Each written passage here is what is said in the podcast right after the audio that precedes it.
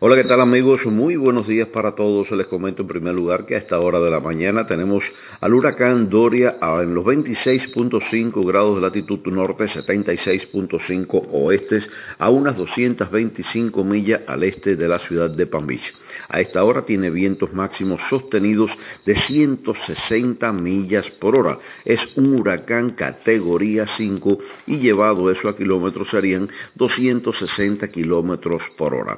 La presión central asociado a este fortalecimiento ha descendido a 927 milibares, mantiene su trayectoria al oeste muy lentamente 8 millas por hora.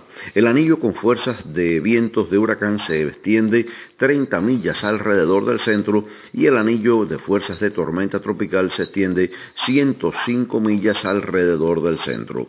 En el último informe y mirando el mapa de su proyección actual, bueno, pues estaría acercándose al sur de la Florida, sobre todo entre la noche del lunes y la madrugada del martes. Sería ese el momento máximo de acercamiento a nuestra zona.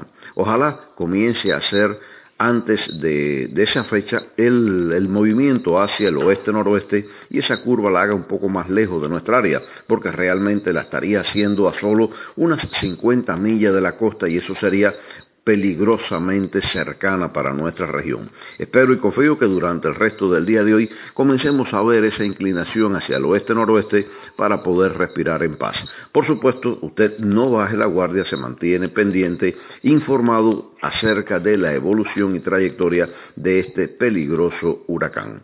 Yo soy Alfredo Finale y les deseo muy buenos días.